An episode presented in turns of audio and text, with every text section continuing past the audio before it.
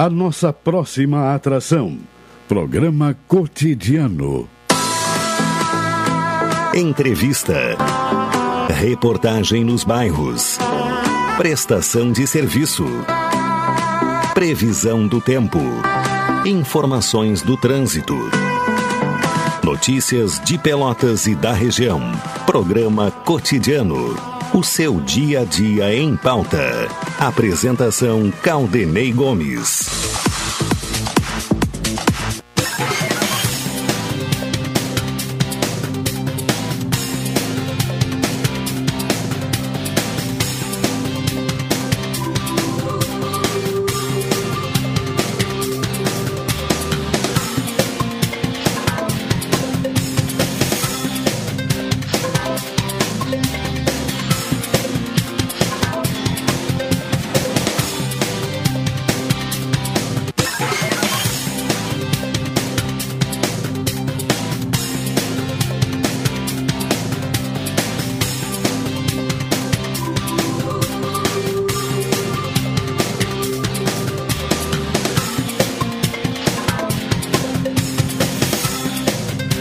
Boa tarde, ouvintes. Começa aqui na Pelotense o cotidiano, quinta-feira, 30 de março de 2023. Céu nublado em Pelotas, temperatura 25 graus e 9 décimos, 80% a umidade relativa do ar, sensação térmica em 28 graus.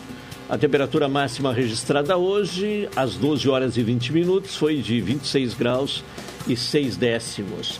A chuva acumulada nesta quinta-feira, a partir da zero hora desta quinta-feira, de acordo com o Laboratório de Agrometeorologia da Embrapa, apenas uh, 3 milímetros. Então, uma precipitação baixa, né?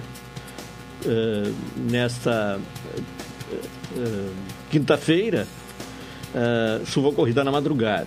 Pelo menos aqui na região, a chuva ocorreu na madrugada. O Homero Queiroga, quem nos acompanha hoje na parte técnica, o Tony Alves na central de gravações, a produção do programa de Carol Quincoses, direção executiva da Rádio Pelotense de Luciana Marcos, direção geral de Paulo Luiz Goss. Falamos em nome de Supermercado Guanabara, onde você encontra ofertas deliciosas para sua Páscoa, Expresso Embaixador aproximando as pessoas de verdade. Café 35 Coffee Store, na Avenida República do Líbano, 286, em Pelotas. Telefone 3028 3535. Doutora Maria Gorete Zago, médica do trabalho, consultório na rua Marechal Deodoro, número 800, sala 401. Telefones para contato 32 25 55 54, 30 25 20 50 e 981 14 1000. Sicredi Gente que coopera, cresce e net HD TV com Now, ligue 21 23 46 23 ou vá na loja na rua 15 de novembro 657 e assine já. Consulte condições de aquisição. O ouvinte pode participar aqui do cotidiano, caminhando mensagem para o 984 311 620 e desta maneira interagir conosco aqui no programa. Vamos à previsão do tempo. Nesta abertura do cotidiano, informações com Eliane Alves, do Centro de Pesquisas e Previsões Meteorológicas da Universidade Federal de Pelotas, o, o boletim, né, a previsão do tempo aí para os próximos dias. Nesta quinta-feira, áreas de instabilidades associadas ao centro de baixa pressão sobre o nordeste da Argentina e a frente fria que passa pelo oceano provocam pancadas de chuva com trovoadas em todas as regiões do estado.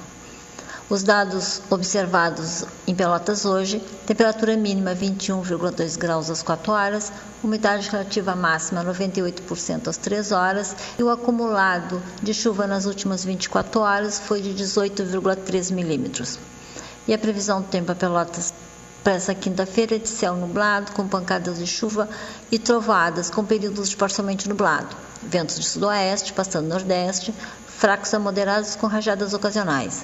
Temperatura máxima prevista para hoje 25 graus. Para amanhã, sexta-feira, a previsão é de céu parcialmente nublado, com períodos de nublado, com pancadas de chuva e trovoadas. Ventos de nordeste passando sudoeste, fracos a moderados com rajadas ocasionais.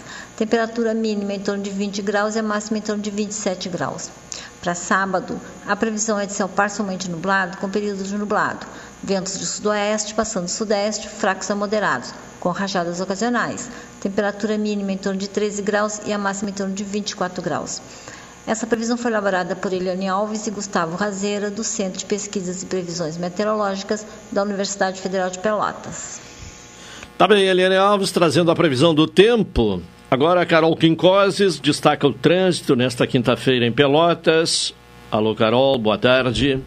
Boa tarde, boa tarde a todos. Então, nas informações sobre o trânsito, houve três acidentes nessa manhã. Os dois primeiros registraram apenas danos materiais e o terceiro registrou uma lesão corporal. O primeiro acidente foi na Avenida Duque de Caxias, numeral 252. O segundo foi na Avenida Fernando Osório, 127. E o terceiro foi na Rua General Osório, com Rua Rafael Pinto Bandeira. Foi o que registrou lesão corporal. Ah, por fim, também tem uh, meia pista na Avenida 25 de Julho com Jacob Baini, por conta de uma troca de postes que a Equatorial está realizando. Tá bem, informações iniciais com Carol Quincoses, também já no estúdio, nesta quinta-feira, Dr. Wilson Farias, boa tarde. Boa tarde, Caldenem. E temos muitos assuntos para falar hoje, né? Não sei se temos tempo agora ou se vamos. Não, pode, pode escolher um deles aí, dos é. escolhidos. Né? Tem Olha, alguns na pauta aqui, mas uh, alguma coisa que. O primeiro, a, a primeira coisa que leva-me a refletir e falar é em torno daquela morte que aconteceu em São Paulo, né? Em São Paulo, quando aquela professora ah, na, morreu. Na, na escola lá. Uma professora com 71 anos, olhem bem, gente, 71 anos, segundo a legislação, essa professora já teria tempo de se aposentar, mais, mais, mais ou menos 60 anos para mulheres, 10 eh, anos, né? E ainda, e ainda insistia em em estar na escola, né? Porque era um, um dom e a, e a, vida dela, né? É, Estava atrelada é, essa questão ad, de, Adicionado de, também ao aspecto econômico, econômico não é mas, verdade? É, Porque os professores... esse, esse lado aí da, do gosto dela pelo ah, magistério foi muito ressaltado. Talvez, né? talvez. É. Bem, eu diria, senhores ouvintes, já dando uma boa tarde para todo mundo, que casos de adolescente que invadem escolas matando estudantes e professores, eles são fenômenos típicos dos Estados Unidos, mas dados, olhe bem, a ponto que tais tragédias vêm se tornando mais comuns no Brasil. Segundo o levantamento de pesquisadores da Unesp e da Unicamp, entre 2002 e julho de 2022, aconteceram 13 ataques perpetrados por, por alunos ou ex-alunos em escolas do país, causando 28 mortes em média, pouco mais de um ataque a cada biênio e 1,4 óbito por ano. A estatística, Carol, do período já deveria causar preocupação, mas o cenário, a partir de agosto de 2022, se mostra muito mais alarmante. Nos últimos oito meses foram nove atentados e sete mortes, o que representa uma escalada abrupta de violência, com cerca de um ataque a cada 30 dias e quase um óbito por mês. Diferentemente do que se vê nos Estados Unidos, onde se usam pistolas e até metralhadoras, aqui, em apenas 12 episódios do período estudado, os agressores empregaram armas de fogo, uma evidência a favor da legislação brasileira que favorece o desarmamento. Contrariando os fatos, entretanto, correntes conservadoras alegam que a liberação do porte de armas seria uma das soluções para a onda de ataques, além de advogarem redução da maioridade penal. Criar leis, elevar penas em momentos de comoção, porém, não costuma ser abordagem eficiente para um problema de segurança. A pesquisa da UNEP da Unicamp mostrou que jovens agressores têm perfil semelhante. Manifestam comportamento machista e violento, cultuam armas, são isolados, apresenta o histórico de distúrbio psiquiátrico e convive com desemprego e violência doméstica no ambiente familiar. A motivação do crime geralmente tem relação com vingança, por ciúmes ou bullying. Jovens com motivações do tipo se encontram em fóruns, redes sociais, jogos online e sites da chamada internet profunda, onde há atividades ilegais, compartilhando raiva, violência e machismo. Prossigo e já concluo. Com base nesse diagnóstico, há protocolos de segurança sugeridos por especialistas, entre eles, capacitar professores, funcionários e pais para identificar alterações de comportamentos, além de falar sobre preconceito, agressividade e internet em sala de aula. Uma atuação da inteligência de órgãos de segurança sobre sites e fóruns anônimos, anônimos também é cogitada. Pela ligação com a expansão do ambiente online e um acirramento do, do embate ideológico, os ataques às escolas são sintomas de um cenário novo e de difícil compreensão. Políticas públicas de longo prazo são mais indicadas do que soluções radicais e, e imediatistas. Eu recordo, senhores ouvintes, que quando eu era diretor do, da, do Colégio João 23, eu tenho orgulho, Caldenem, de ter dado aulas no segundo grau, no primeiro grau, por 30 anos. Dei aula no Colégio Pelotense por 14 anos, dei aula no, no João 23 por mais de 20 anos, e durante a minha estada em municípios como Piratini, Lavra do Sul, também fui professor e, inclusive, sou aposentado com muito orgulho, com 20 horas do magistério estadual. Sempre eu, ali, eu digamos, era promotor de justiça e podia acumular cargo de professor e eu, eu em qualquer lugar que eu chego em Pelotas eu sempre encontro algum aluno aí aluno que passou por mim principalmente aquele que estudava à noite eu quero dizer o seguinte: quando eu era diretor do Colégio 23, nós tínhamos o serviço de orientação educacional. E nesse serviço de orientação educacional, eu sempre procurava, eu, a Rejane Tinho, Conceição, de colocar lá por exemplo, pessoas que eram contratadas pelo Estado eh, para exercer eh, o cargo de psicólogo, e eram psicólogos. Eu colocava juntamente com assistentes sociais psicólogo. E qualquer qualquer eh, nas reuniões de avaliação que se fazia normalmente todos os meses, a gente ouvia os professores e perguntava e perguntava e orientava os a qualquer assim é, distúrbio de um aluno, qualquer comportamento e tudo, se chamava o serviço de orientação educacional e, além de conversar com o aluno, se passava para um técnico. E essa política deu muito certo, razão pela qual eu me filio que, além dos nesses concursos para magistério, deveria ser ampliado o número de psicólogos contratados, né? Porque são pessoas que são espertas no assunto que pode resolver. Muitas vezes um professor, ele é um ótimo professor de matemática, um ótimo professor de português, mas ele não tem a qualidade essencial para para, para analisar para um distúrbio de que um jovem tenha consigo. Então, eu, eu acho que é oportuníssimo que ah, o Estado do Rio Grande do Sul, principalmente, nos concursos públicos amplie. Eu vi agora, olhe bem, há poucos dias eu vi uma relação que havia 1.500 vagas. E sabe quantas vagas tinha para um psicólogo nessas 1.500? Uma. Então, os ouvintes podem concluir que eu, em tese, talvez esteja com a razão. É, é, é uma questão que tem que agir na prevenção, né? Sim, exatamente. É, na prevenção. Bom, Carol, antes do intervalo, vamos trazer uma informação aí sobre um evento que vai ocorrer no interior do município, na zona eh, colonial de Pelotas, o evento na Casa Grupelli, que vai ocorrer neste domingo. Nos traga mais informações então a respeito deste evento. O projeto Interiorização Cultural vai chegar à Casa Grupelli, que é localizada no 7 Distrito, Quilombo, nesse domingo. A partir das 14 horas, a diversificada programação vai ser oferecida ao público com apoio da Prefeitura de Pelotas por meio das Secretarias de Desenvolvimento Rural e de Desenvolvimento, Turismo e Inovação, além da Emater e o Governo do Estado.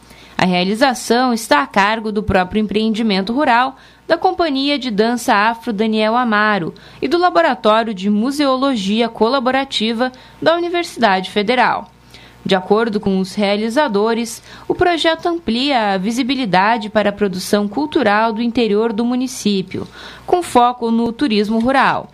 Toda a programação artística da tarde no Grupelli será da colônia, com exceção da apresentação da União Gaúcha, João Simões Lopes Neto, que participará do evento para prestigiar a iniciativa.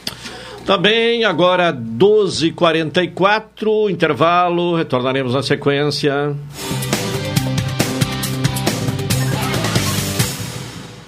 Essa é a ZYK 270, Rádio Pelotense, 620 kHz. Música, esporte e notícia. Rádio Pelotense, 10 kW.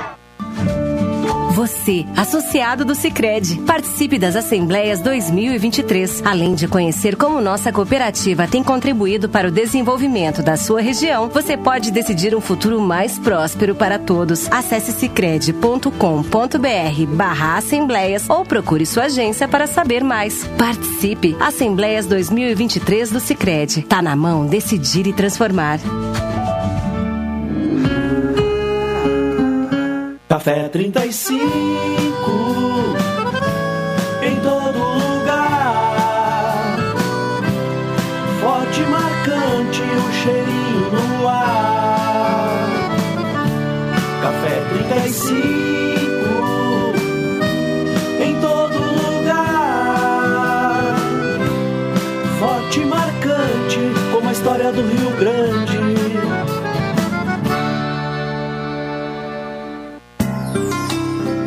Doutora Maria Goretti, médica do trabalho, realiza exames de admissão, demissão, mudança de função, retorno ao trabalho e laudo PCMSO, Programa de Controle Médico de Saúde Ocupacional.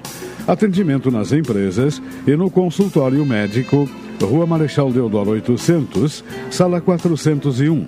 Fone 3225 5554 e 981 14 1000. Programa Cotidiano. O seu dia a dia em pauta. Apresentação Caldenei Gomes.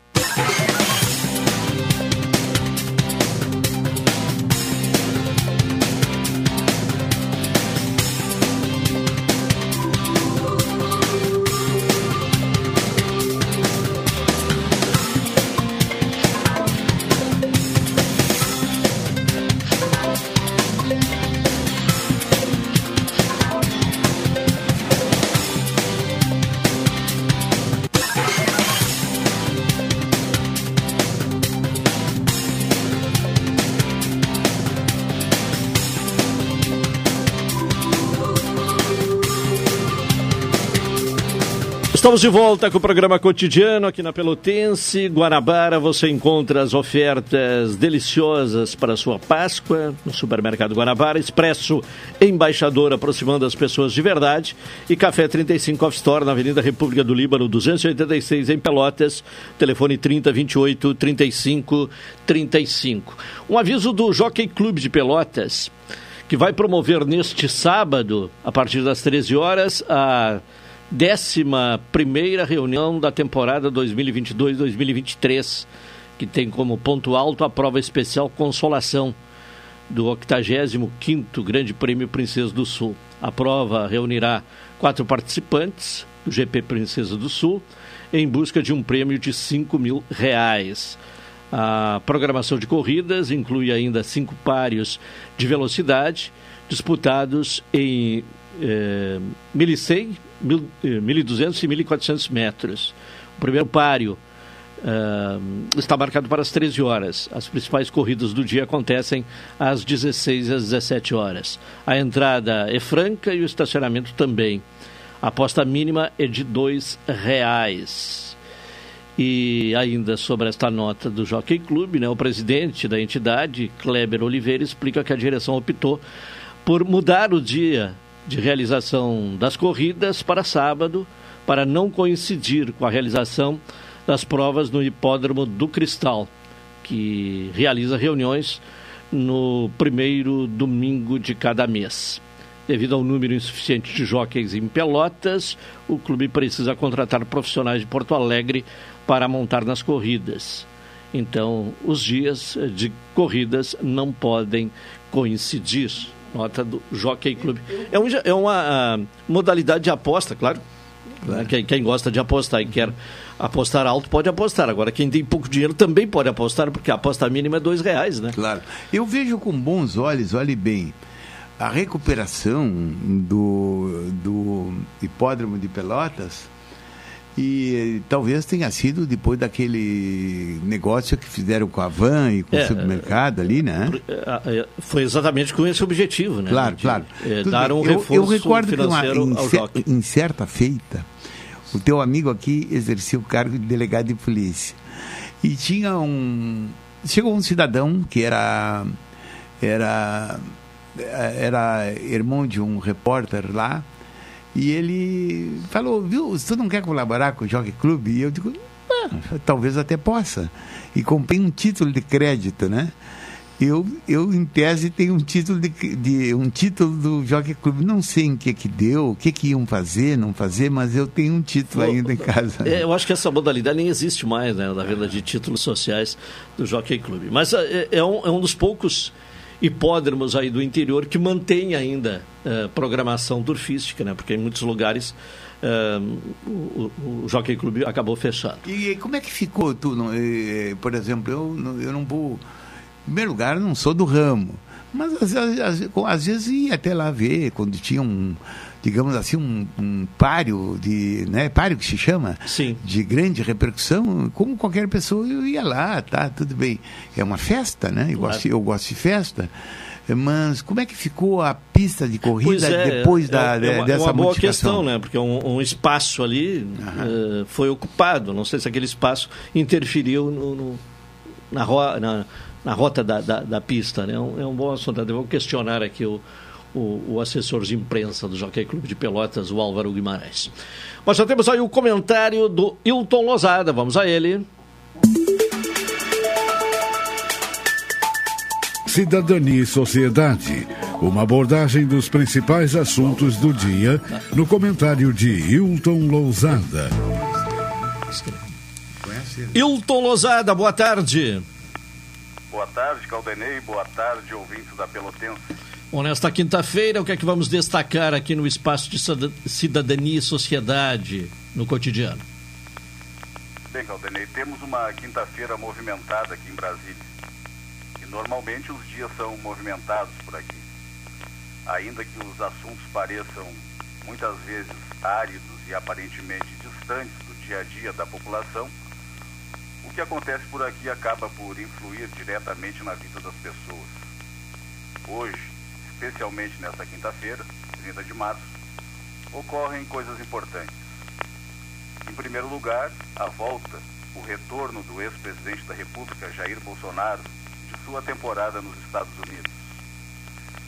O ex-presidente, é bom lembrar, saiu antes do final de seu mandato, de modo a não passar a faixa presidencial ao seu sucessor, o então vice, e atual senador pelo Rio Grande do Sul, também não participou da transmissão do cargo.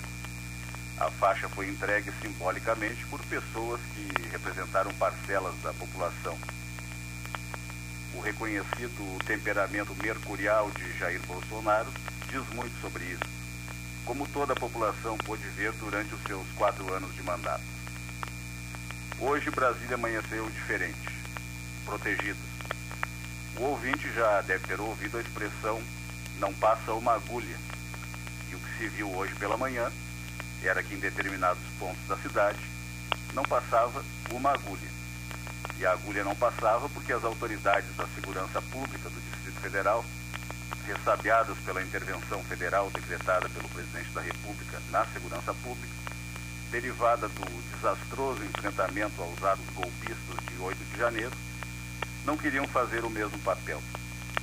E se naqueles dias e noites houve muita bateção de cabeça, era de esperar que agora, com a chegada do ex-presidente, que não é alguém que preza pela concórdia, fossem tomadas todas as medidas para evitar ataques a prédios públicos e privados, às instalações do aeroporto e demais danos que possivelmente pudessem ser produzidos a particulares. Não custa lembrar também que não foi somente a intervenção federal na segurança pública. Simultaneamente, ocorreu o afastamento do governador do Distrito Federal do exercício de suas funções por decisão do ministro Alexandre de Moraes, convalidada pelo plenário do Supremo Tribunal Federal. Com o encerramento da intervenção federal na segurança pública do Distrito Federal e com a nomeação de um novo secretário de Segurança, o delegado de Polícia Federal Sandro Avelar, que já havia ocupado o cargo na gestão do ex-governador Agnello Queiroz e que já havia inclusive sido a, uh, candidato a deputado federal pelo MDB, o que ocorreu foi uma maior coordenação das forças de segurança do Distrito Federal. Sandro Avelar é um policial experimentado, tendo ocupado cargos de destaque na Polícia Federal, inclusive na gestão Bolsonaro, sem, no entanto, deixar que questões políticas contaminassem sua atuação. Dito isso, e apenas para traçar o cenário em que chegou o avião que trouxe o ex-presidente para um encontro que talvez ele sequer desejasse, é bom considerar que há um conjunto de expectativas, tanto do Partido Liberal, partido pelo qual Bolsonaro concorreu à reeleição, quanto em relação a diversos apoiadores e segmentos da sociedade que viram nele a alternativa para os anos de 2023 até 2026. O ex-presidente, ainda que instado a ser o líder da oposição por uma parcela de seus apoiadores, encontrará um país diferente. E repito, uma parcela de seus apoiadores, pois muita gente que participou de seu governo já tem outras alternativas. Alguns partidos já têm suas preferências. Alguns desses partidos, inclusive, já têm plano A e plano B. E Bolsonaro não faz parte de nenhum deles e Bolsonaro voltou ao Brasil menor do que quando foi para os Estados Unidos. Deixou na mão diversos apoiadores que já concluíram que na hora do vamos ver, não poderão contar com ele. O presidente do PL, Valdemar da Costa Neto, raposa da política brasileira, faz o que sempre fez. Defende os próprios interesses e os interesses de seu partido no qual há um número significativo de deputados e senadores que querem apoiar Lula. Bolsonaro receberá um salário e estrutura para se movimentar, mas será supervisionado de perto por Valdemar. Bolsonaro terá liberdade para falar o que quiser, e esta é uma questão que deverá ser objeto de atenção, principalmente agora que, desapossado das prerrogativas de foro e das inviolabilidades concedidas por um mandato parlamentar, as suas falas precisarão ser bem mais reduzidas. A chegada de Bolsonaro foi decepcionante para seus apoiadores. Ele saiu por um portão lateral e não teve contato com as pessoas que o esperavam. A segurança funcionou e evitou-se tumulto desnecessário. Agora é acompanhar as falas de Bolsonaro, que deverão ou deveriam ser mais contidas. E enquanto o tempo passa, Valdemar da Costa Neto, irá instrumentalizar Bolsonaro, segundo as suas conveniências políticas. Um outro assunto que movimenta Brasília é a questão do novo marco fiscal, também chamado de arcabouço fiscal. Assunto debatido pela equipe econômica do governo federal e apresentado às lideranças do Congresso Nacional, que durante pequenas reuniões fizeram alguns apontamentos pequenas reuniões com pessoas de fora do governo, o ministro da Fazenda iniciou a apresentação das novas regras destinadas ao controle das despesas públicas e que substituirão o chamado teto de gastos, hoje vigente, mas nada eficiente. E a questão do novo marco fiscal era esperada com atenção, não somente pelo universo político, mas principalmente pelo universo econômico pois uma certa seriedade por parte do governo neste assunto tenderia a estabelecer um novo patamar de diálogo entre a política fiscal, gerida pelo próprio governo federal, e a política monetária, conduzida pelo Banco Central. Na ata do Banco Central divulgada na terça-feira, bem como na nota do Copom divulgada na terça-feira da semana passada, o que dava para perceber era que o Copom esperava comprometimento com a política fiscal e com um certo controle dos gastos públicos. O governo federal já adiantou alguns pontos do novo marco, inclusive falando em percentuais, que a se confirmar a nova política fiscal e contando que ela tenha efetividade nos meses e anos que se seguirão, ocorreria um superávit nas contas públicas. De acordo com o que foi apresentado, a proposta tem como um de seus objetivos zerar o déficit público no ano que vem. Tem também por objetivo a realização de superávites nos anos de 2025 e 2026. Então, é isso. Para além disso, ouvintes da Rádio Pelotense, o que mais haveria para ser dito? haveria para ser dito que o novo marco fiscal deverá ser apreciado e analisado pelo Congresso Nacional. Tendo em vista que o orçamento poderá ser, mais uma vez, superestimado pelos parlamentares, é bom que se tenha muito cuidado na condução do marco fiscal. E isto no caso dele ser aprovado efetivamente.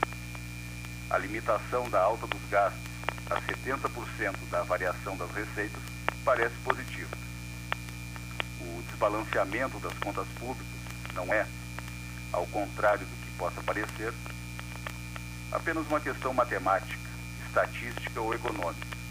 O eventual desajuste nos números, como vimos nos últimos anos, resulta em escolhas políticas focadas em benefícios pessoais e políticos, que em nada tem a ver com o controle de gastos efetivo e com a própria qualidade dos gastos públicos. Por fim, Agora chegou a hora de tornar reais as expectativas que o mercado tem, bem como fazer valer o crédito que o mercado tem dado à equipe econômica. Os investidores querem tranquilidade para colocar seus capitais em investimentos de médio e longo prazo e que não fiquem sujeitos ao humor político, que, como sabemos, é bastante instável. Caldenei. Tá bem, Hilton Lozada, boa tarde e até amanhã. Boa tarde, boa tarde aos ouvintes da Pelotense e até amanhã. Vamos agora ao intervalo, uma hora, um minuto. Na sequência, retornaremos com o programa cotidiano.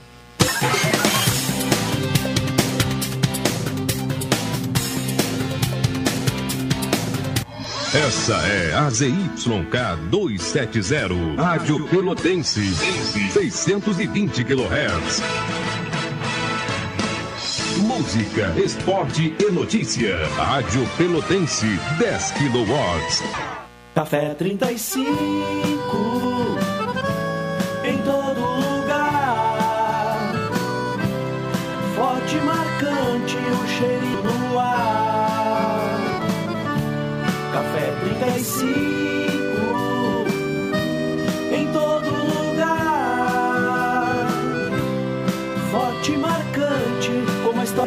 Grande.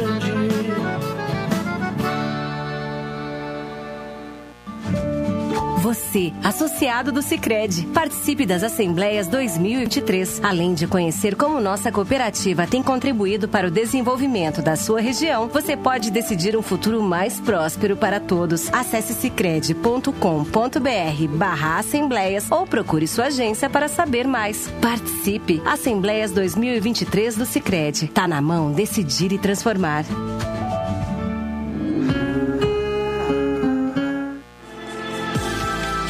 Expresso Embaixador informa.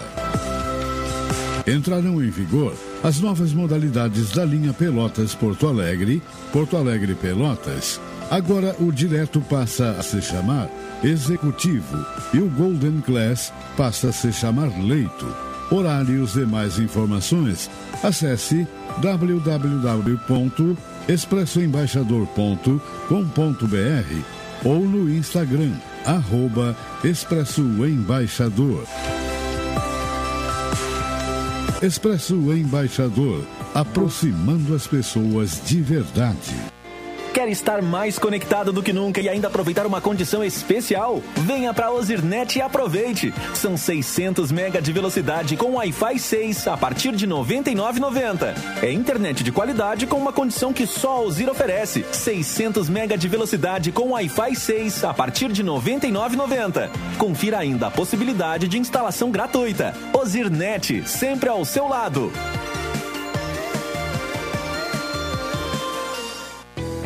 Pós-graduação Faculdade Senac Pelotas. Flexível, prática e conectada com o mundo. MBA e diversos cursos com duração de um ano nas áreas de comunicação, design, gestão, moda e tecnologia da informação.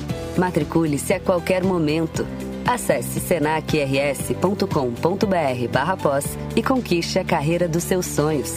Senac, a força do sistema Fê Comércio ao seu lado. Programa Cotidiano. O seu dia a dia em pauta. Apresentação Caldenei Gomes.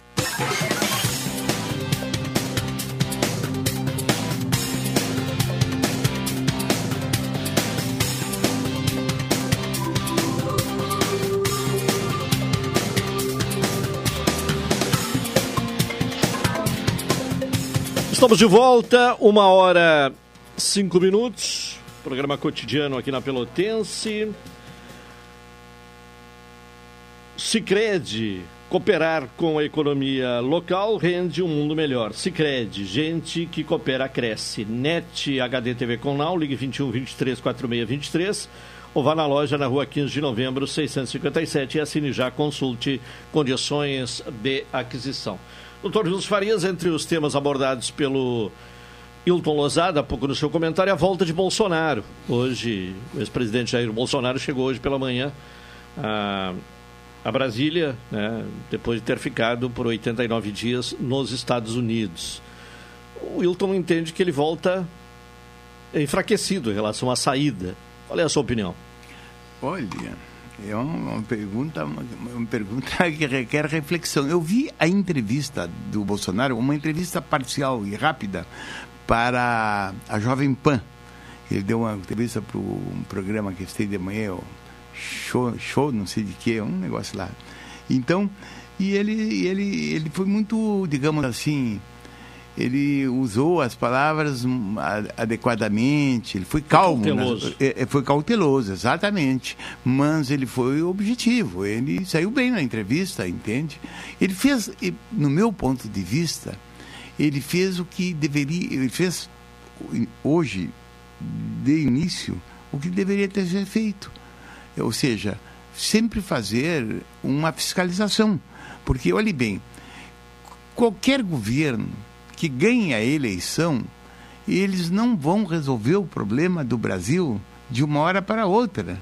Não se resolvem problemas que são que já vêm tradicionalmente aqui, problemas, principalmente problemas no, crônicos, né? Claro, e graves. Um problemas que no, no, que se refere à economia. Então, a, a oposição ela entra claramente, né? E hoje ele deixou bem claro, andou apontando digamos, já candidatos para São Paulo, que seria o, o Salles para o prefeito, o Flávio Bolsonaro lá no Rio de Janeiro, ele disse que faria oposição, uma oposição responsável, não uma oposição para os partidos, e sim para defender o Brasil. Ele, eu, eu, eu longe de mim, que eu não sou bolsonarista, então os ouvintes já sabem, né? E eu não tenho por que ocultar, mas eu achei que ele foi muito bem na entrevista. Sim. Tá? Bom, há um movimento dos policiais penais aqui no Rio Grande do Sul que eh, realizam protestos em casas prisionais e também estão realizando vigília em frente ao Palácio Piratini e Assembleia Legislativa. Para saber mais sobre este movimento, contato com Saulo Felipe Basso dos Santos, que é presidente do Sindicato uh, da Polícia Penal do Rio Grande do Sul, Sindipem. Uh, Saulo Felipe, boa tarde. Boa tarde a ti, a quem nos acompanha aí no estúdio e as pessoas em geral que nos escutam. Bom, o, o que é que eh, determina, quais são as razões, as causas deste movimento dos policiais penais?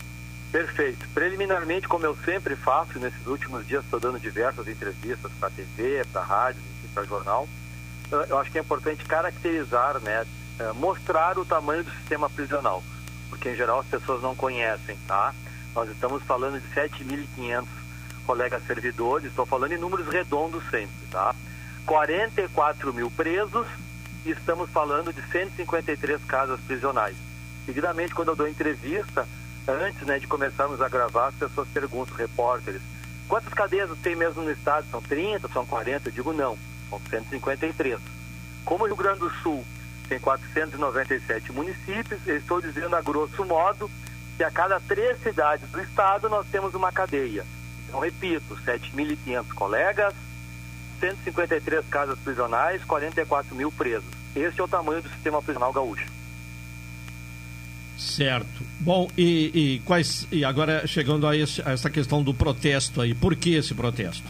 Bom, nós temos pautas que são urgentes e que precisam ser encaminhadas pelo governo de maneira uh, séria, né?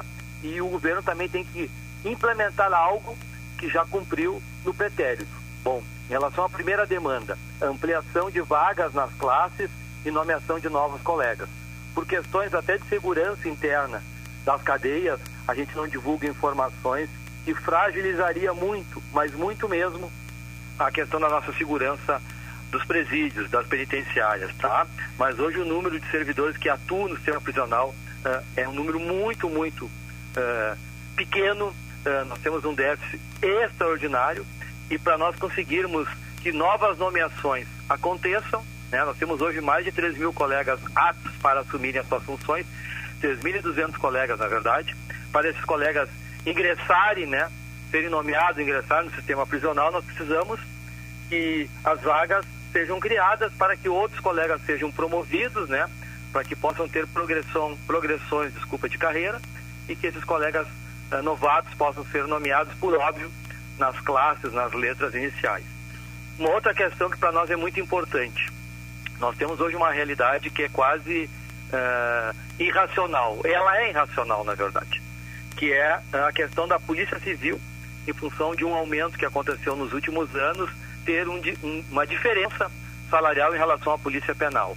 Lá atrás, lá atrás estava tudo arredondado, tudo consolidado e a Polícia Civil e nós da SUSEP, naquele momento e agora a Polícia Penal, recebíamos a mesma coisa.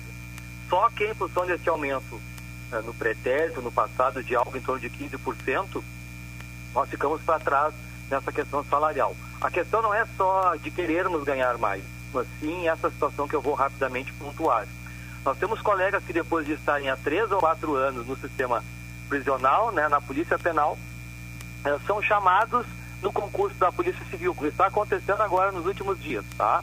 Colegas que o Estado já investiu na qualificação, né, que já uh, utilizaram recursos públicos do erário público da, da sociedade, da arrecadação da sociedade, e de impostos para se qualificarem. E esses colegas estão indo da Polícia Penal para a Polícia Civil às vezes por causa de 600 e 700 reais de diferença. Bom, estamos falando do mesmo Estado, estamos falando do mesmo Poder Executivo, estamos falando de uma lei maior, né, que abarca todos, policiais civis e policiais penais, que é o Estatuto Público do Servidor do Estado, que é a 10.098. Então é completamente descabido, irracional, que os colegas saiam depois que estão treinados, que estão qualificados, que já atuam há dois ou três anos, por essa situação, essa circunstância que eu te mencionei. O último ponto para nós importante, para agizarmos os três macros e os três macros os três principais, a regulamentação da Polícia Penal. Existe uma legislação federal que foi votada no final de 2019, a emenda constitucional número 104, que transitou por anos no Congresso Nacional, na Câmara Baixa e na Câmara Alta, né? Câmara dos Deputados e no Senado da República. Uh, essa legislação, ela existe já há alguns anos, que os estados, por simetria, precisam fazer as suas adequações, precisam aprovar as suas legislações. O Rio Grande do Sul foi o penúltimo estado a modificar o texto da nossa Carta Magna Maior aqui do Estado, que é a nossa Constituição, inserindo a Polícia Penal. E agora, o segundo momento, o segundo capítulo né, dessa alteração legislativa é trazer o detalhamento, né, as nossas novas atribuições, enfim, direitos, deveres, uhum.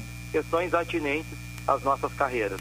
Então a regulamentação da Polícia Penal é urgente e esperamos que não aconteça como aconteceu no primeiro capítulo, que nós tínhamos que mudar o texto da Constituição aqui do Estado, onde o Rio Grande do Sul foi o penúltimo estado a fazer essa alteração.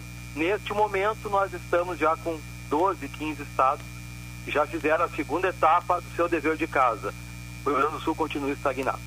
Bom, o doutor Wilson Farias está conosco, quer uh, fazer um, um, questionamento a você. Por favor. É, em primeiro lugar, eu quero dizer para o, o entrevistado que eu tenho um carinho excepcional pela o pessoal da Polícia Penal da antiga SUSEP, ou o atual, sei lá. E, primeiro, porque em 1970, quando eu saía de Jaguarão, um modesto comerciário formado em contabilidade na época, com 20 anos, eu fiz o meu primeiro concurso para hum, a função pública para a SUSEP e me formei agente penitenciário. Porém, quando eu estava na iminência de assumir, surgiu um concurso para escrivão de polícia e eu fui aprovado. E naquela época, com a generosidade da escola penitenciária, que era na Siqueira Campos, em Porto Alegre, eu fui direto para a Zenha, sem problemas nenhum, para estudar, para ingressar na Polícia Civil. E, paralelamente a isso, eu tenho três sobrinhos que são formados em administração de empresa. Olhe bem, eu quero dizer não apenas uma questão familiar, mas quero dizer o nível das pessoas que fazem concurso hoje. Eles são formados em administração de empresa e são agentes penitenciários. E a minha pergunta direta para o entrevistado é saber como está a relação, olhe bem, a relação de de, a falta de, de, de, funcionários nos presídios ela é, gritante, mas na maioria dos presídios eh, a brigada militar se faz presente. Isso, isso é uma realidade ainda. Perfeito. Primeiro, dizer que o presídio Jaguarão provavelmente é o mesmo hoje, é aquela mesma realidade, se não estou equivocado, tá? Uh, eu não estou há tanto tempo assim no sistema, né? mas o presídio Jaguarão é muito antigo, né? Que no passado até era uma casa religiosa, alguma coisa é tipo. ali próximo à ponte, né? Isso, E exatamente. é um prédio, um prédio lamentável, né? É, ah, o exato, prédio não. é lamentável. Não vou nem tecer comentários, vou, vou, só vou acolher os seus comentários, tá? Grande parte das nossas cadeias do interior do estado não tem a estrutura mínima, porque não foram construídas para serem cadeias. São né? casas, Foram assim. construídas Uh, foram feitas adequações em casas familiares, em estabelecimentos né, públicos de outras instituições, então foram feitos muito remendinhos, né? Uh, também fazer, tecer um comentário rápido em relação ainda às suas falas, uh, que o concurso da Polícia Penal hoje é um dos concursos mais difíceis do Estado. São quatro etapas. No último concurso nós tivemos algo em torno de 50 mil inscritos, tá? eu não vou relatar quais são os concursos que eu tenho conhecido, né, que estão estudando e que fizeram o último concurso da Polícia Penal por uma questão de para não ser indelicado. Mas eu tenho pessoas muito próximas a mim que estão estudando há bastante tempo para concursos em tese muito mais complexos, muito mais difíceis, né, topo da carreira uh, jurídica, por exemplo, e que resolveram fazer o último concurso da Polícia Penal para se testarem como a banca era a mesma, né, e algumas matérias eram similares, como português, direito constitucional, direito penal, direito administrativo. O que, que me disseram, Saulo? Eu vou fazer o concurso da Polícia Penal, mas para testar algumas dessas matérias e em tempo real, né, sendo avaliado uh, por, um, por uma banca, enfim, o pessoal da fiscalização lá do concurso, é é a melhor maneira de tu treinar, né, essa questão de tempo, quanto tu vai, uh, como tu vai administrar, uh, né, na resolução das questões. Pois bem, essas três pessoas que eu conheço que fizeram o concurso para testar, as três tomaram um pau, tá? Então, eu repito, é um concurso que tem quatro etapas.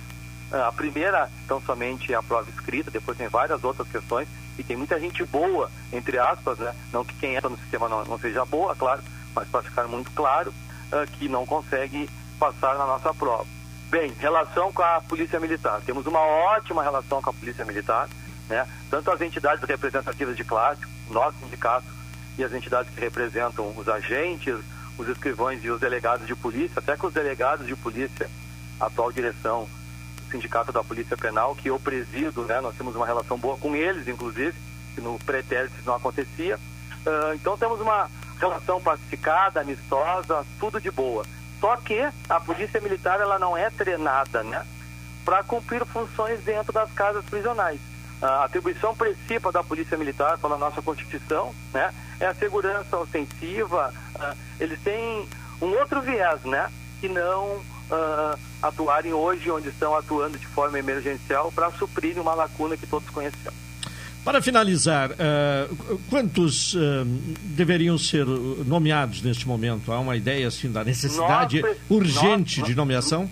Nós precisaríamos de algo hoje em torno de 5 mil novos colegas, tá? Sim. 4 mil agentes penitenciários e no mínimo mais mil colegas SPs, que são os técnicos superiores penitenciários, advogados, ciências sociais e psicólogos, e mais uh, colegas APAS, que são os agentes penitenciários administrativos, que são os equivalentes para desenhar, né, para ficar claro, exemplificar, seriam os, os, equivalentes aos escrivães de polícia. Então, TSPs e APAs, nós precisaríamos de mais mil colegas em números redondos, e APs, no mínimo 4 mil.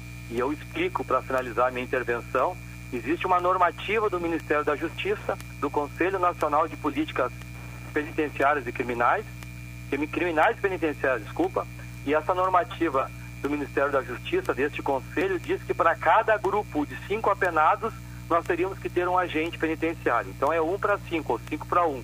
Bom, nós temos hoje no sistema 44 mil presos, como eu mencionei na minha fala inicial, né? E nós temos 4.800 APs. Estou falando só de APs. Então nós precisaríamos ter 8.800 APs, 4.800 né, uh, contra 8.800 ou 8.800 menos 4.800 para ficar mais fácil, 4.000 APs e mais mil servidores das outras funções conforme mencionado. Certo. Bom, e, e, alguma sinalização do governo do estado para atender essa pauta ou não? Muita fala bonita, né? Uh, reprodução contínua de verbos como estamos tentando, uh, estamos construindo, mas de efetivo ainda não temos nada. Tá bem, Saulo uh, Felipe Basso dos Santos, presidente do Sindicato da Polícia Penal do Rio Grande do Sul. Muito obrigado e uma boa tarde. Eu que agradeço pelo espaço, quero mandar um abraço fraterno mais uma vez para ti e para o outro colega Doutor Wilson Farias, que está conosco. E para as pessoas que nos acompanham. Tá certo, muito obrigado. Bom, e dados aí importantes, né? interessantes aí no início da fala do, do Saulo Felipe, né? 7.500 servidores do sistema penitenciário, 153 casas prisionais e 44 mil presos no Rio Grande do Sul. É, isso é um, esses dados são interessantíssimos para que a população, os ouvintes possam refletir. É, tem muita gente que acha que, que só aprendendo resolve. Não. O, o primeiro lugar, tem que haver investimento sério no sistema penitenciário. Se alguém quer realmente diminuir criminalidade, nós temos que começar com investimento no presídio. Porque se tu fizeres, por exemplo, cadeia, né, presídio, única e exclusivamente como depósito de preso, tu não está colaborando, tu que eu digo é as autoridades competentes, para que seja diminuído o problema da criminalidade a diminuição da criminalidade ela passa pela recuperação do preso. Essa é a verdade. Porque aonde o Estado não coloca o pé, eu diria, o que, que acontece? Aí aqueles que estão muitas vezes condenados passam a ocupar lugar, né? Então, não adianta, como disse, como disse o entrevistado, usar eh, de ações que que na prática, digamos assim, incidam no, no, no gerúndio, no verbo, né? Os, os, que entendem o mínimo de português se dão conta disso. É, tem que, que passar da retórica, né? Da conversa fiada. Retórica, a gente diz assim, olha, no, no direito. É, o fulano de tal está usando única e somente retórica. Não pode se usar unicamente conversa fiada e manchetes de jornais com isso não se resolve nada. Tem que ir tem para que, a prática. É, tem que atacar os problemas. Uma hora 23 minutos. Uh, Homero Queiroga, vamos ao intervalo, retornaremos na sequência.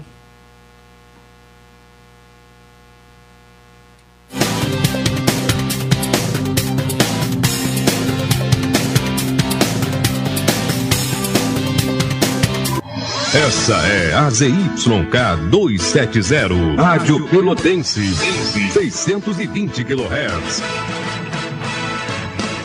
Música, esporte e notícia. Rádio Pelotense, 10 kW. Café 35,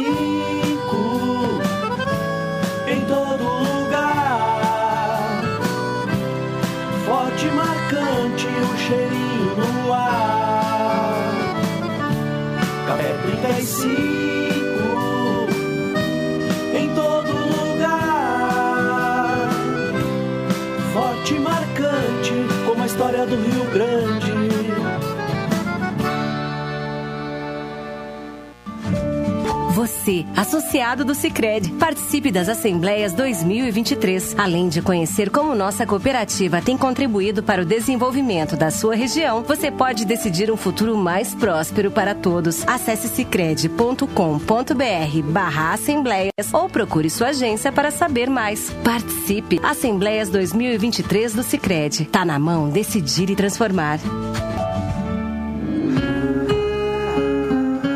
Transportadora Fonseca Júnior é VaptVupt por você. Ligue 053 32 78 7007 e transporte suas encomendas com praticidade, rapidez e segurança. O Rio Grande do Sul está enfrentando a pior estiagem dos últimos anos. O governo federal trabalha para combater os impactos da seca na região. Entre as ações estão o pagamento do Bolsa Família, a oferta de microcrédito para 40 mil agricultores, cestas básicas, caminhões-pipa e combustível para os municípios mais atingidos. De imediato, são 430 milhões de reais em medidas para apoiar o Estado. Brasil, União e Reconstrução. Governo Federal. Pode comemorar. O aniversário tá aqui, tá cheio de ofertas para você conquistar tudo o que deseja para sua casa. Furadeira industrial Bosch por 24,90 mensais em 10 vezes sem juros nos cartões. Pisos e azulejos a partir de 17,90 à vista o metro quadrado. E Smart TVs de 43 polegadas a partir de R$ 89,90 mensais em 36 vezes no Carneta Aqui. Faça a festa aproveitando essas e outras ofertas. Tá aqui, tá em casa. Programa Cotidiano. O seu dia a dia em pauta. Apresentação Caldenei Gomes.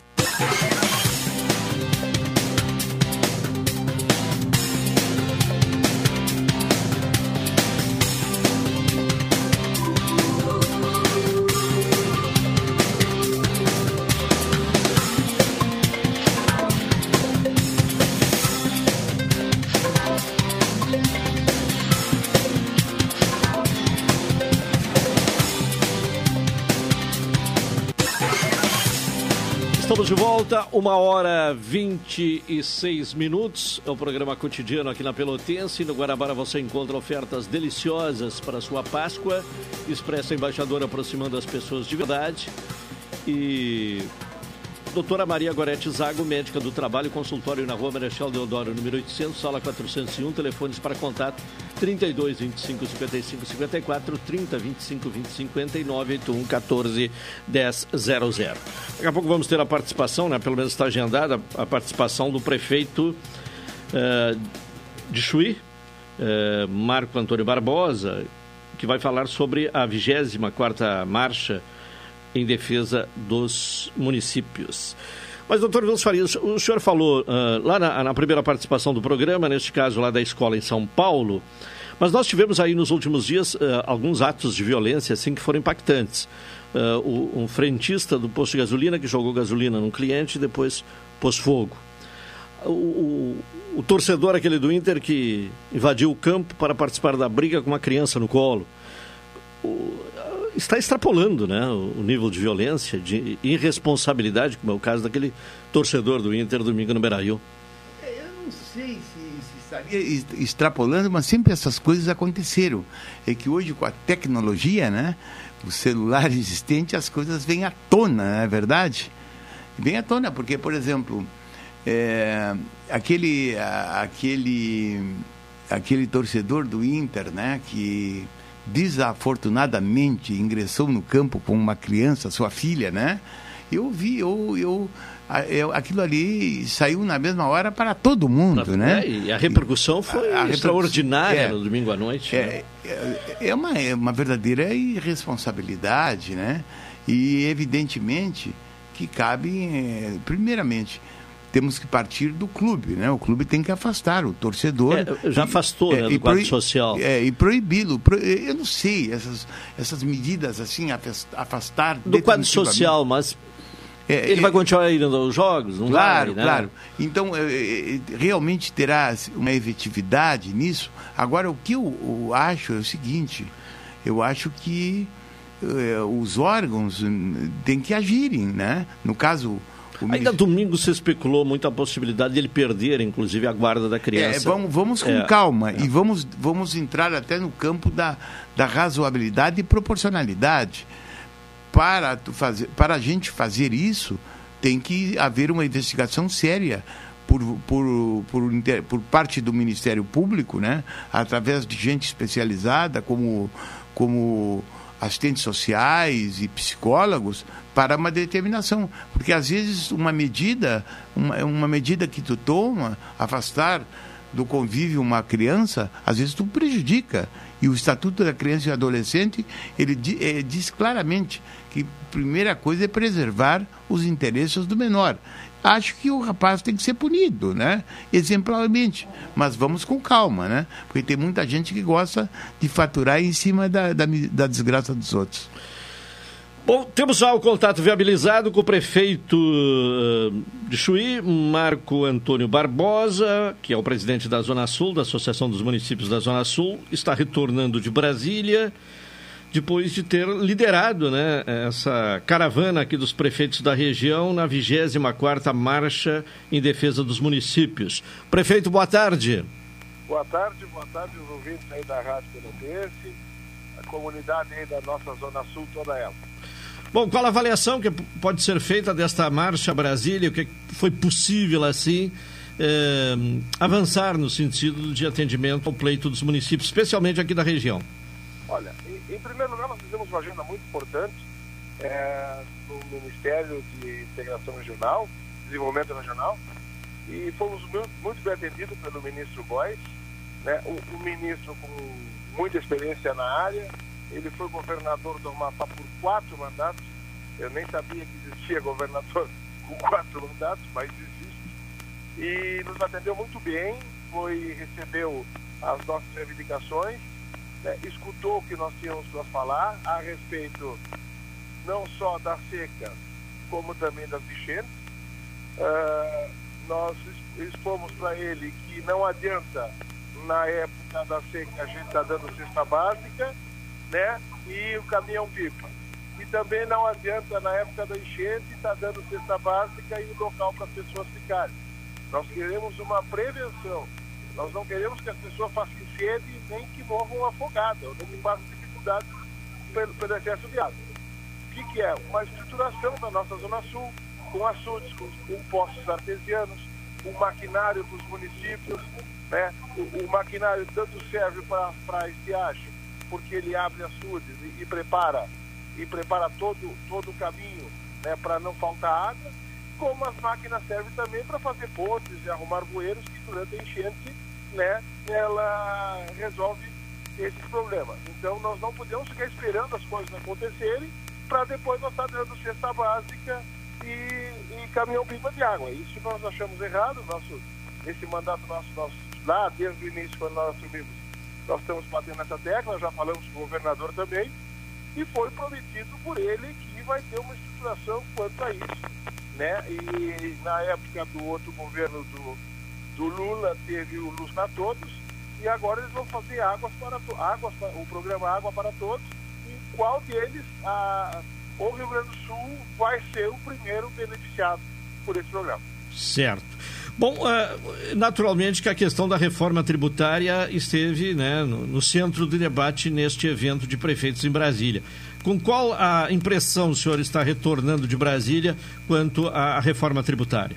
Assim, ó, é, claro, ele tinha 8 mil, 8 mil, 10 mil participantes, 10 mil nós acreditamos que 5, 6 mil, eram, é, 4 mil eram prefeitos eu, e vice-prefeitos, né? E, e ali era o consenso. Falou o presidente da CMM, né? O Paulo Zudowski, que é a favor da reforma tributária como está. Falou o, presidente, da- o representante da Câmara dos Deputados que a reforma tributária como está é boa. Falou o representante do Senado que a reforma tributária como está é boa. Falou o ministro da Economia, né, o Haddad, que a reforma tributária assim como é boa.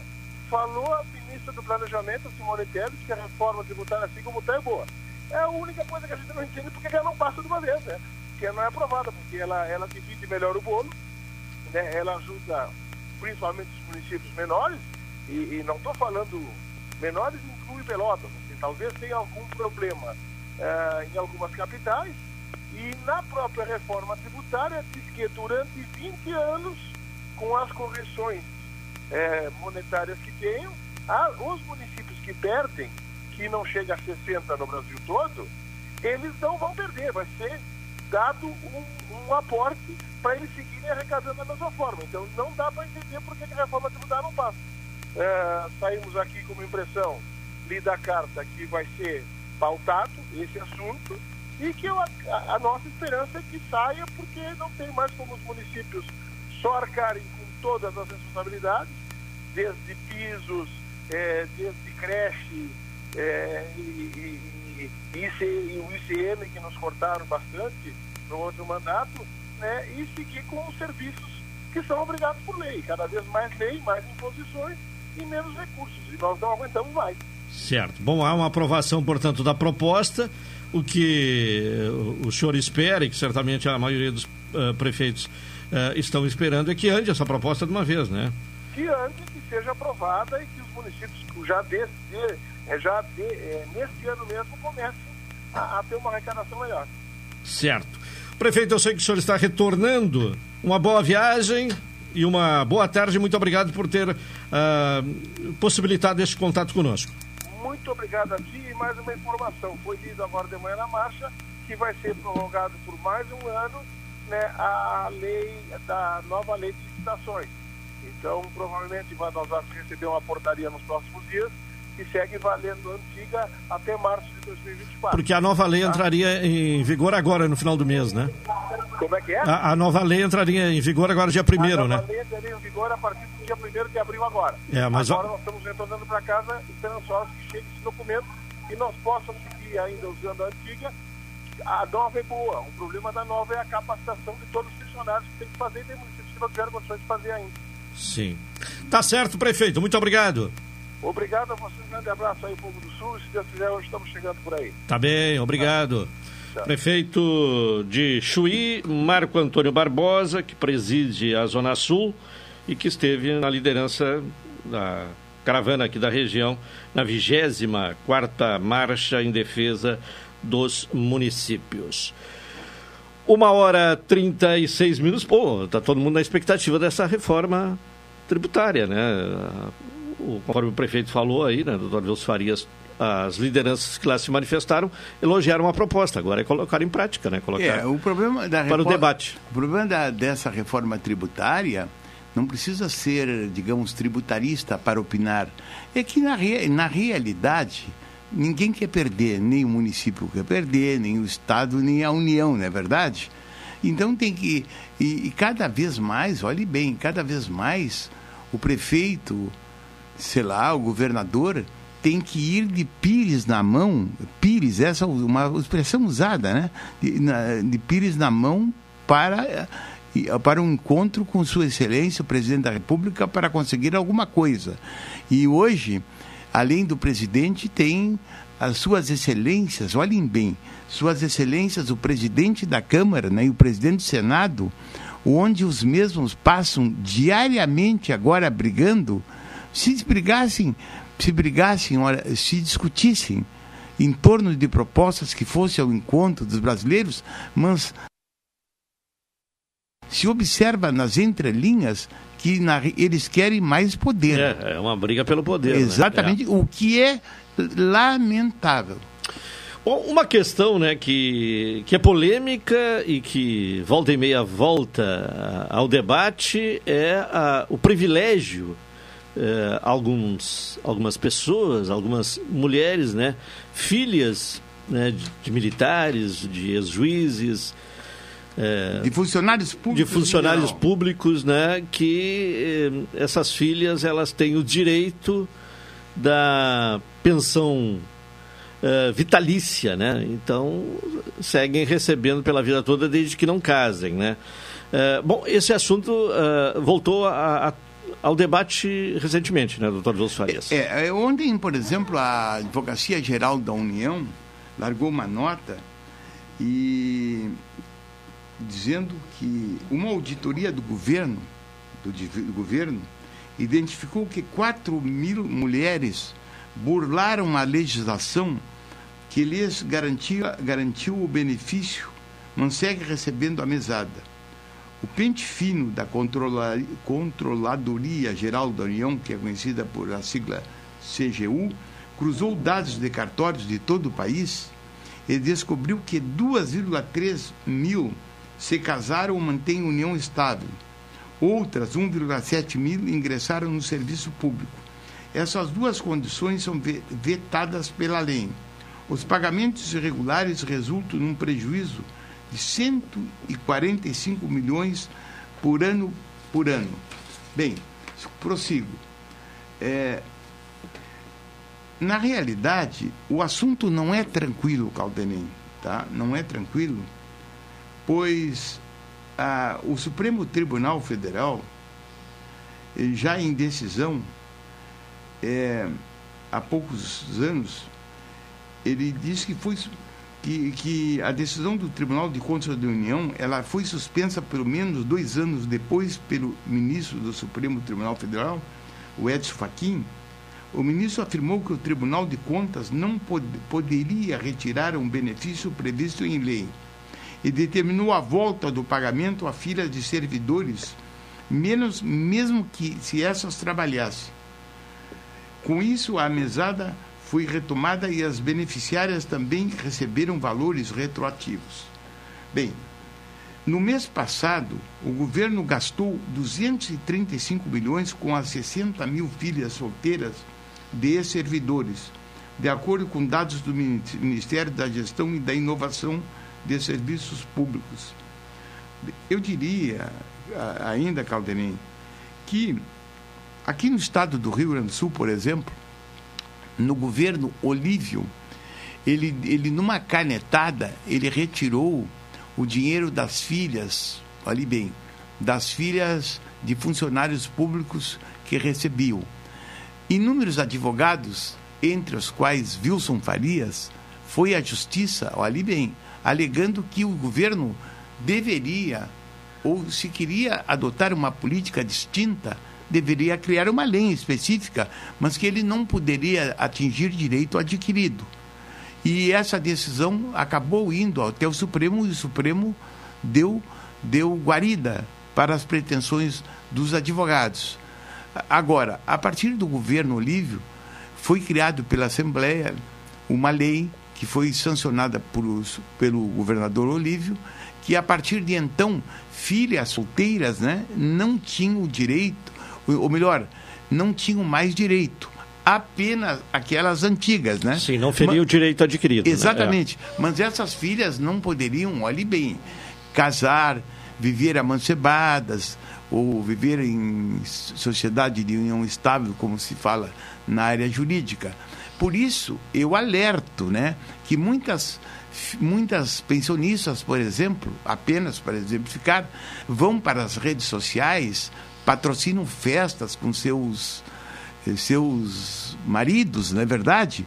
E o Estado vai, faz uma sindicância, né? E corta a pensão. Namorar porque... pode, né? Só não pode. É, porque eu, eu, é, às formar vezes, eu, às vezes né? brinco com as minhas clientes. O Estado não pode interferir na individualidade principalmente no campo afetivo de alguém, né? Mas se alguém coloca em jornais, nas colunas sociais aí, aniversário, juntamente com o seu amado, né? Está perdendo a pensão. Então, o, todo o cuidado, ele é razoável e oportuno nesses casos. Mas, se é verdade, olhe bem... Que Não essa, dá para ostentar, né? É, se é verdade que essas restrições perma, é, per, agora existem, e inclusive existe leis que, que, que, cortou esses direitos adquiridos. Por exemplo, no caso aqui do Rio Grande do Sul existe uma polêmica das, das mulheres de governadores, né? Existiu uma lei aí que foi daquela, daquela deputada Anis Ortiz, pode ser? Sim, Anis é, Ortiz, é, Ortiz. E, e, cortaram a pensão, as pensões de governadores, tá? Mas o, o assunto está no Supremo. Inclusive, os, os novos governadores entre os quais Sua Excelência, o Eduardo Leite, tem apenas um direito de uma pensão por quatro anos, né? A legislação fala nisso, né? Mas isso está sendo questionado, olhe bem, está sendo questionado no Supremo Tribunal Federal. Mas se é verdade que para as filhas da pensionista permanecem essas restrições agora, para as filhas dos militares, isso não acontece, porque Sua Excelência, o presidente Bolsonaro, tangenciou isso. Não foi a fundo nessa questão. Bom, o, a, a, proposta, aquela questão né, levantada pelo Dr. José Farias a respeito do, do, traçado da pista do Jockey Clube de Pelotas ser com a, o espaço ali ocupado por estabelecimentos uh, comerciais e, e, e, um espaço significativo, né? Uhum. Se interferiu na, na uh, no, no, traçado da pista. Responde aqui o Álvaro, o jornalista Álvaro Guimarães, que é o assessor de imprensa do Jockey Clube. O traçado é o mesmo o oval uh, é o mesmo, oval, uh, mas a pista foi encurtada. Era a, a, a extensão né, era de 3,6 3.600 metros, a volta completa. Hoje está em, em 2.300, né, 2 mil metros e 300 o, o, a volta completa. Mas não interfere em nada na realização de corridas, porque se a corrida for maior do que essa volta, né? Aí entra numa outra volta, o que for necessário, né? Sempre atento o grande Álvaro Guimarães, jornalista, escritor, que é, né? Que é filho é. da Regina. A Regina, a mãe dele, eu não sei se Deus queira que ela esteja viva ainda. A Regina foi minha colega de infância dos bancos escolares lá em Jaguarão, no Carlos Alberto Ribas. O Álvaro é meu grande amigo. Eu fiz um livro com, a, com auxílio dele, casos emblemáticos de Wilson Farias como delegado de polícia e promotor de justiça. Na época ele trabalhava no Diário Popular e é uma das pessoas que eu brincava com ele. Tu, é, tu és um jornalista que faz as frases com sujeito, predicado e objeto. Escreve muito bem o Álvaro. E tá, ele é ele é, ele, os parentes dele são todos de Jaguarão. Ele tem um, ele tem um, um primo, que é o Auri Costa Júnior, que foi meu estagiário quando eu era promotor em Rio Grande, que hoje é um dos. Eu te, que eu tenho muito orgulho e fico emocionado. É um dos maiores processualistas do Brasil. Saiu ali da, do estágio da promotoria, eh, foi dar aula na FURG e depois foi para Madrid, onde na Complutense de, de Madrid saiu-se doutor. E hoje mora em Porto Alegre e escreve como gente grande para todo o Brasil e para todo o mundo. Uma hora e 47 minutos, temos ainda mais um intervalo. Vamos a ele para retornar na sequência.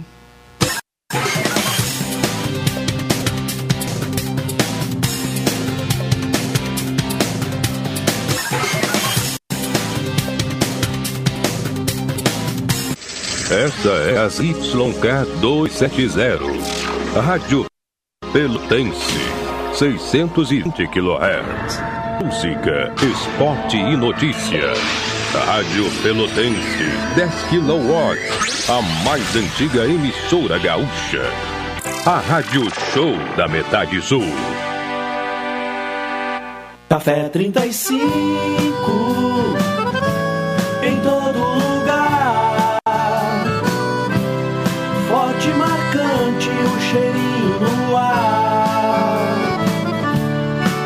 Café 35 em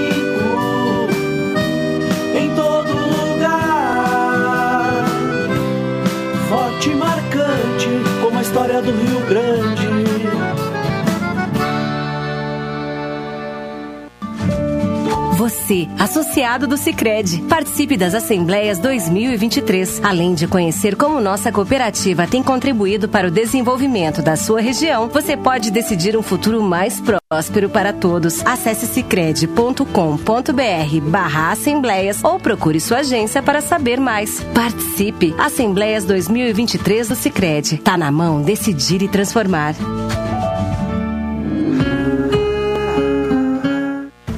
Pequeno passo para o homem, um grande salto para a humanidade. Foram as primeiras palavras de Neil Armstrong ao pisar na Lua. Nossa história conversa com a tua. Há 60 anos, a AGERT, Associação Gaúcha de Emissoras de Rádio e Televisão, está presente nos momentos que revolucionam o nosso mundo. Compadre, tu viu que estão querendo pisar em Marte agora? Eu vi. E vou assistir comendo aquela pipoquinha. AGERT 60 anos, em sintonia com o agora. O Rio Grande do Sul está enfrentando a pior estiagem dos últimos anos. O governo federal trabalha para combater os impactos da seca na região. Entre as ações estão o pagamento do Bolsa Família, a oferta de microcrédito para 40 mil agricultores, cestas básicas, caminhões-pipa e combustível para os municípios mais atingidos. De imediato, são 430 milhões de reais em medidas para apoiar o Estado. Brasil, União e Reconstrução. Governo Federal. Programa Cotidiano. O seu dia a dia em pauta. Apresentação Caldenei Gomes.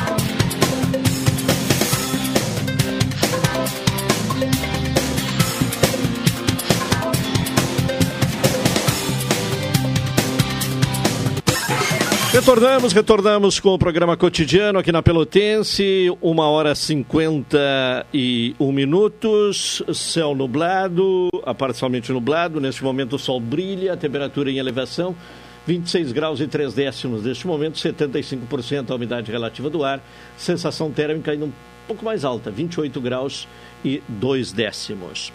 Carol Quincoses, as Forças Armadas terão que devolver gastos com Viagra. O Tribunal de Contas da União afirmou. Agora, agora sim, recomeçando, o Tribunal de Contas da União. Uh, afirmou que houve um superfaturamento na compra de comprimidos de Viagra pelas Forças Armadas entre 2020 e 2021 e determinou a devolução de 27,8 mil reais aos cofres públicos.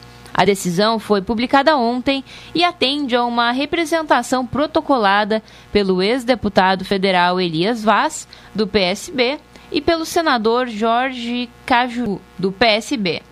Conforme a representação, o Ministério da Defesa fez oito pregões com o objetivo de comprar 35.320 comprimidos do medicamento citrato de sildenafila entre 2020 e 2021.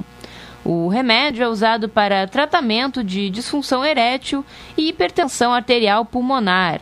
O superfaturamento foi identificado em um edital da Marinha, homologado no dia 7 de abril de 2021, para a compra de 15.120 comprimidos, com preço unitário de R$ 3,65, apesar de o preço médio ser de R$ 1,81. A compra foi feita pelo Hospital Naval Marcílio Dias, que fica no Rio de Janeiro. Bom, doutor Wilson Faria, esse caso gerou bastante eh, discussão né, no, no, no ano passado, no, no, tempo passado aí, eh, especialmente chamando atenção para o número de pessoas com hipertensão arterial pulmonar, né, nas Forças Armadas. É, eu vou responder é, objetivamente. Eu acho que uh, os militares devem receber todo o apoio possível, principalmente no que se refere ao, a, digamos, a benesses e a cuidados na área da saúde.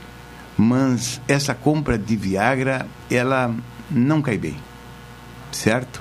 Ou seja, não, não sei, eu, eu, acho o seguinte, é, evidentemente que as pessoas têm que valer-se das decisões científicas no campo da saúde, né? E o Viagra, ele traz até a felicidade para muitas pessoas. Muitas pessoas, evidentemente, ele modificou substancialmente o problema de relacionamentos. Eu, a toda hora eu me dedico a isso, porque a minha filha é psicóloga eu, e ela, seguidamente, ela faz é, estudos no que envolve o relacionamento das pessoas, mas eu não encontro justificativa, né?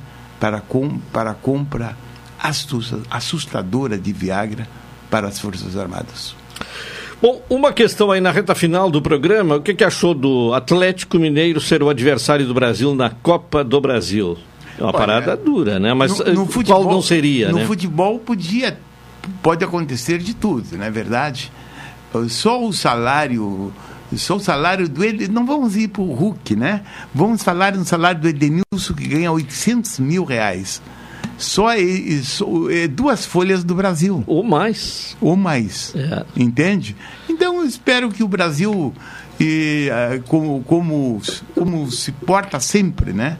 É, se, digamos assim, tenha dignidade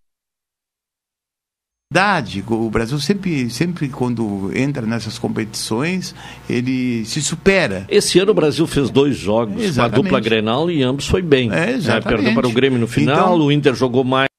Claro. Perdeu num um pênalti duvidoso.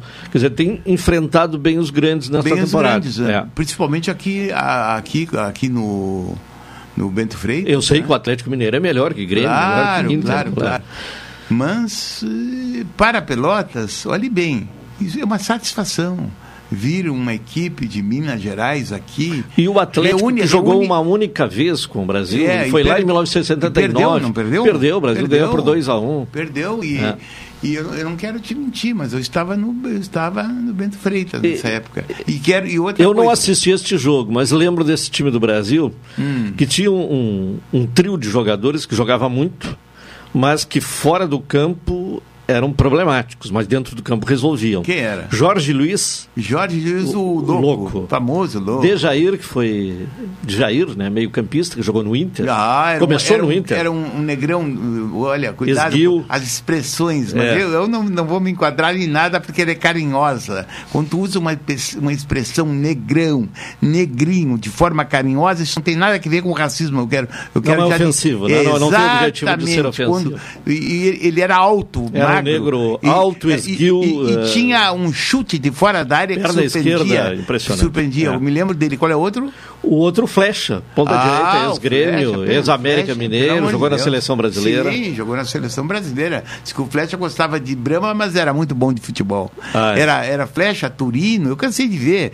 Flecha, no Turino, Grêmio, né? Turino. Não, quando eles vinham aqui, o Turino, Sim. eu não me lembro se o Turino estava no Grêmio ou estava em Pelotas, mas eram muito amigos. E eles se reuniam seguidamente aí na noite. Naquela época eu era jovem também, ia para a noite, encontrava toda essa turma aí e eram amigos, assim, entende? E eram ótimos jogadores, porque o Louco, por exemplo, ele, ele pelo lado esquerdo ali, né? Ele jogava muito bem. É, e o, e o Jorge é. Luiz era um, uh, uh, é o que hoje muito valorizado no futebol, né? Um jogador multifunção. Jogava de lateral, jogava de meio, jogava ah, é. é, em qualquer uma. Era né? inteligente. É, jogar. sabia jogar. De louco não tinha nada. É, né? então Ele espera... era irreverente. Exatamente. Esperamos que esse, esse jogo, principalmente o jogo de Pelotas, é um jogo interessantíssimo. Vem gente de toda a fronteira, Jaguarão, lá de Arroio Grande, vem gente de até de Bagé ver aqui o jogo, né? A gente encontra amigos, o centro dali do aquário até o isso, é, isso é muito bom para a cidade. É um grande jogo no ano. É, né? vai ser é um grande acontecimento esportivo do ano. Eu gosto de, de coisas que entusiasmam a cidade. Claro. Tá bem, então. Obrigado pela presença, doutor Júlio Farias, no programa desta quinta-feira. Estamos encerrando o cotidiano de hoje. Vem aí o Cláudio Silva com a Super Tarde. de volta ao estúdio, né? Estava fazendo uh, em home office, agora está de volta ao estúdio. Uh, o Cláudio Silva com uh, o, o, programa Super Tarde. Nós retornaremos amanhã às 12 horas e 30 minutos com mais uma edição do programa Cotidiano. Boa tarde, até amanhã.